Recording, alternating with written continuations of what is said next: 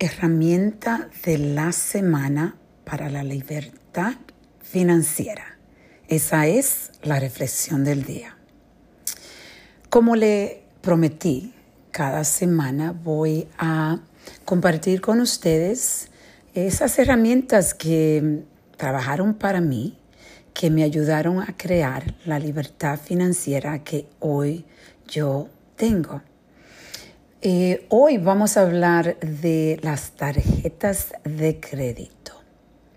Esas tarjetas de crédito que nos ayudan a comprar muchas cosas que queremos, pero no muchas cosas que necesitamos. Hay que tener mucho cuidado con la tarjeta de créditos.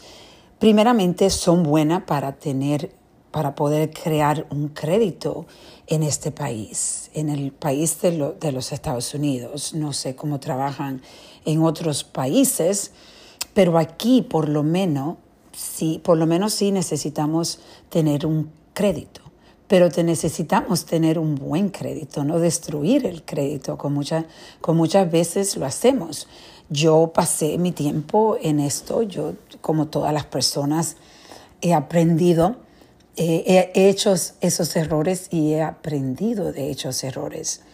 Cuando yo me recuerdo tener una deuda de tarjeta de crédito cuando salí eh, de mi matrimonio con mi ex esposo, el, padre de mis hijos, Franco y Jeffrey, y me recuerdo mudarme a un apartamento y en ese apartamento yo quería todo nuevo y empecé a usar la tarjeta de crédito en ese tiempo.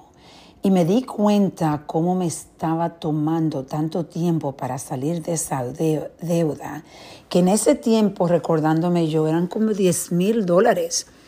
Y eso hace, yo diría como 25 años, cuando eso pasó, o quizás un poquito más. Y 10 mil dólares en ese tiempo eran bastante dinero.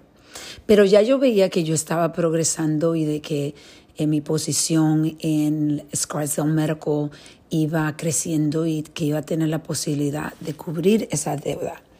Pero aunque sea así, me di cuenta que yo estaba pagando este interés que es tan alto.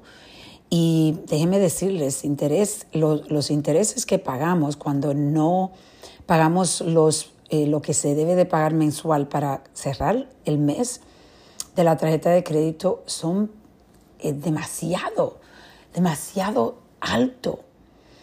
Y lo que pasa es que nunca vamos a salir de las deudas si em, seguimos comprando estas eh, comprando y llenando la tarjeta de crédito a lo máximo, destruye el crédito y te pones en una situación donde ni siquiera tu salario muchas veces puede cubrir los gastos hay forma de, si tú has llegado a, ese, a esa etapa donde estás hasta el tope de, de, la tarjeta de crédito y pagando este interés inmenso, hay sitios que tú puedes ir que te pueden ayudar a consolidar las tarjetas de crédito y en realidad no vas a tener más tarjeta de crédito porque eso cuando tú consolidas tus tarjetas de crédito no puede em, no puede abrir otra tarjeta de crédito por un tiempo, pero quizás eso es algo que te convenga a ti ahora mismo.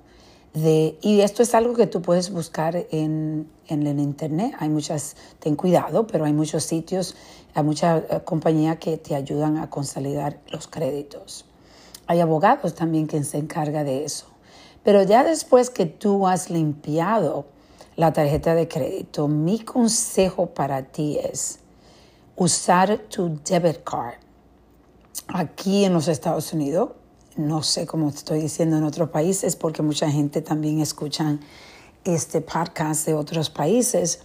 Aquí por lo menos tú puedes usar tu tarjeta del banco que está linkeada o está conectada, a, linkeada es conectada a tu banco, a la cuenta de banco, y entonces tú, el dinero que tú pagas es el dinero que tiene.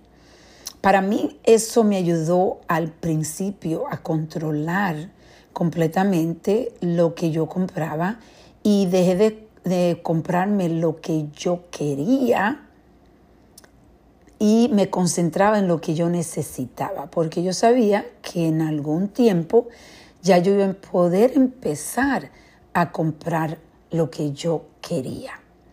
Entonces, hoy el consejo que yo te voy a dar es, ten mucho cuidado con las tarjetas de crédito.